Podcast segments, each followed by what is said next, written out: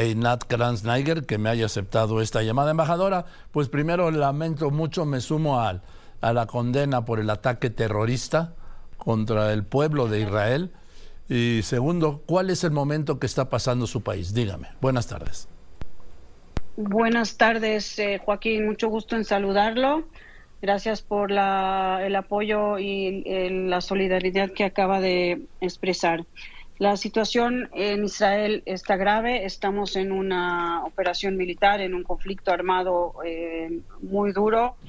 Eh, el, ataque terrorista de la organización terrorista Hamas eh, es el, más, el más grande que, hemos sufrido en la historia.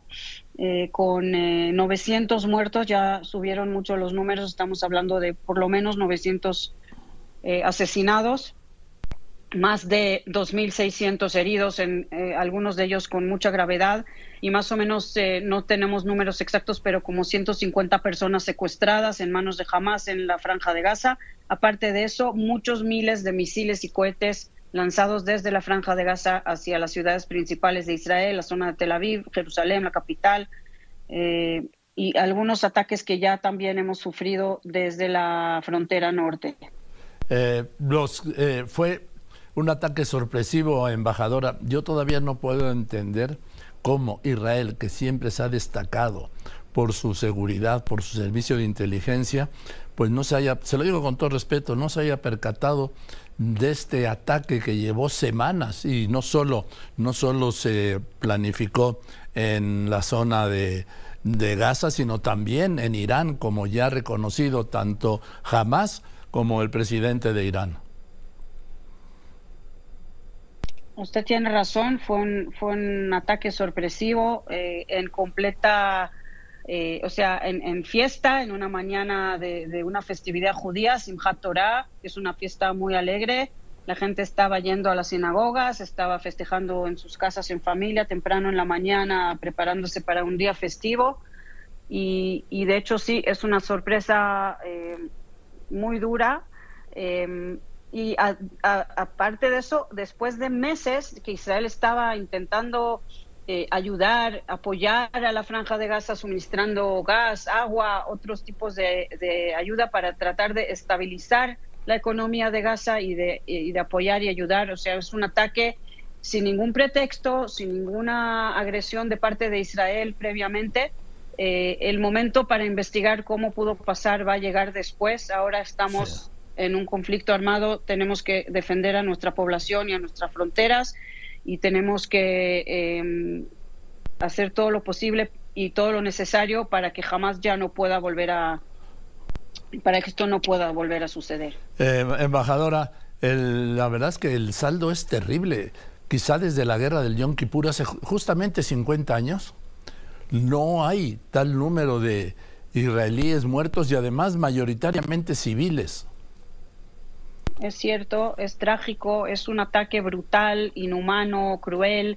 Eh, los terroristas entraron a, las casas de, los civiles eh, inocentes, matando a, bebés en sus camas, llevando ancianos y ancianas, niños, mujeres, eh, hombres como secuestrados, rehenes a la franja de Gaza.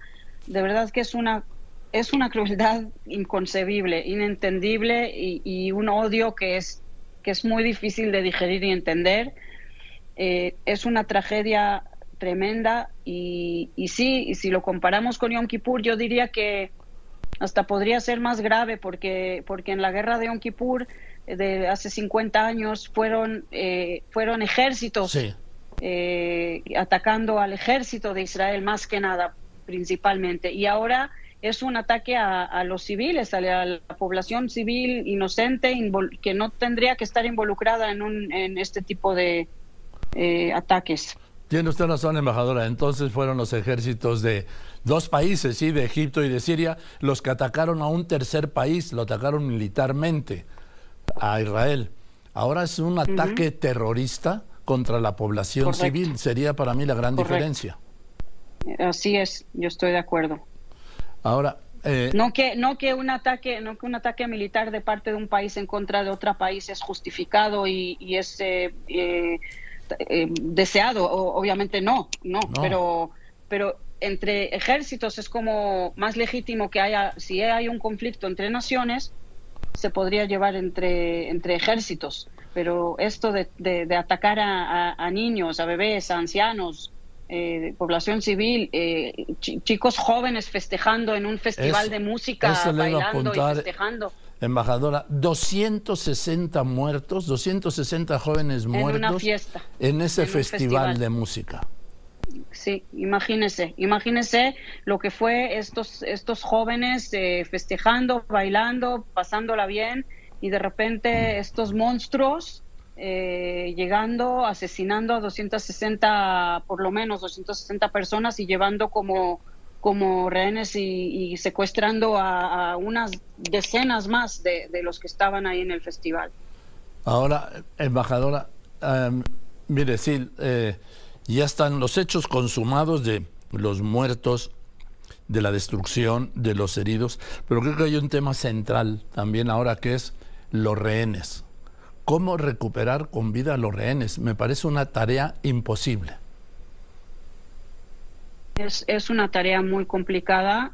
No sé cómo se va a hacer, no sabría decirle que, cómo se va a llevar a cabo. Es un tema súper complicado. Eh, jamás es una organización muy cruel, ya lo han demostrado en el pasado.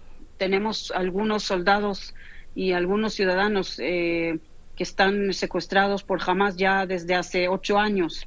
Eh, no nos mandan información de ellos, no nos mandan ni, ni señal de vida, ni información de su estado, de si están vivos o no.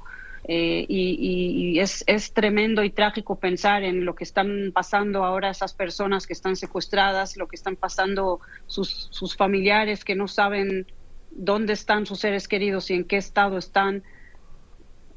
Es, es una cosa de verdad mm, imposible de entender y, Israel va a hacer todo lo posible para rescatarlos, eh, pero no sabría decirle sí, no, ni cuándo ni cómo. Sí, bueno, es que es una es lo más difícil, me parece, el paso más difícil en este momento, rescatar a los rehenes, ubicarlos, que quizá muchos ya no están ahí. Sí, no, no sabemos, no sabemos, jamás no está proporcionando ninguna información.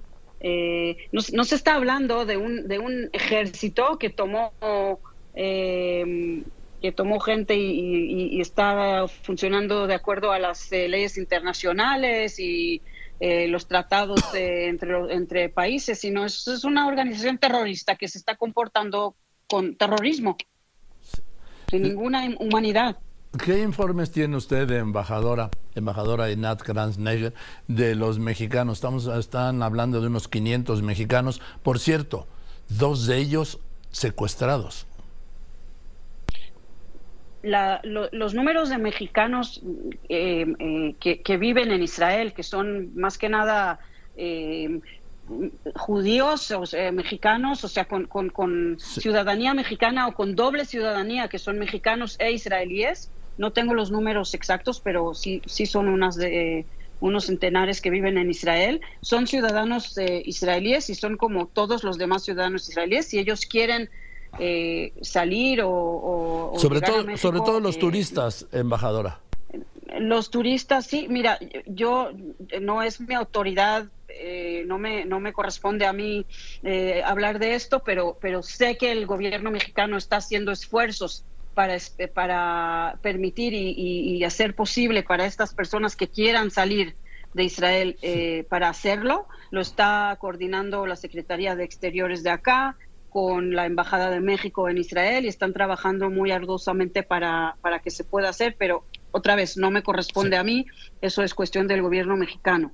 Eh, hablando de los, de los secuestrados, no tenemos, lamentablemente, como no tenemos información de los otros 150 que no son solo israelíes, sino de diferentes ciudadanías, americanos, tailandeses eh, y de muchas otras naciones también que, que, estuvieron en, en, allá en esa zona y lamentablemente fueron secuestrados. También hay mexicanos entre ellos. Eh, nosotros sabíamos de, tres o cuatro. Eh, hoy, hace pocos, hace poco tiempo leí una noticia que ojalá, ojalá sea cierta de que uno de ellos eh, fue encontrado con vida. Que se estaba escondiendo al parecer y, y, los demás no tenemos información. Obviamente estamos en contacto con la Embajada de México en Israel, con la Secretaría de Exteriores acá y en cuanto tengamos cualquier tipo de información la vamos a compartir. Ya el presidente López Obrador ordenó que ya despegaron, tengo entendido, los aviones de la Fuerza Aérea Mexicana para pues traer a los que pueda traer. ¿Le, tiene, ¿Le merece algún comentario la declaración del presidente López Obrador esta mañana sobre este ataque a Israel? Sí, de hecho, em, primero estamos agradecidos por el mensaje que sacó ayer el gobierno de México, ayer en la noche, eh, apoyando la, el derecho de Israel de defenderse y condenando la violencia y, la, y el ataque en contra de civiles. Pero sí, eh, las palabras de esta mañana en la mañanera del presidente, con, con todo respeto al presidente, em, nos parecen que, están un poco fuera de lugar parte de lo que dijo porque está diciendo que estuvo diciendo que no quiere que México no quiere tomar partes, que, México no quiere tomar un lado. Y, lo que yo digo es que no tomar lado en este en este caso es apoyar al terrorismo, porque estamos hablando de un ataque, no es un conflicto nacional entre dos países que tienen una una discusión o un desacuerdo. Estamos hablando de una de una fuerza terrorista que ha cometido un ataque atroz y, se tiene que condenar contundentemente sin, sin equilibrio, sin neutralidad, sin no tomar lados, porque no tomar lados es apoyar al terror y al terrorismo.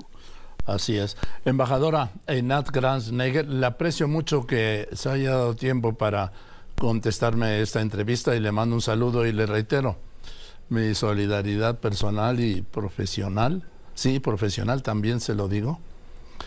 Le agradezco ante este estas palabras ataque terrorista y el interés. Sí, ante este ataque terrorista contra la población civil de Israel. Le mando un saludo. Muchas gracias. Le agradezco mucho, Joaquín, eh, y gracias por estas palabras y por tomarnos en cuenta. Estoy a su disposición siempre para cualquier información adicional. Gracias, gracias, Einat. Muy buenas tardes. Gracias. Voy a ir buenas tardes. Igualmente.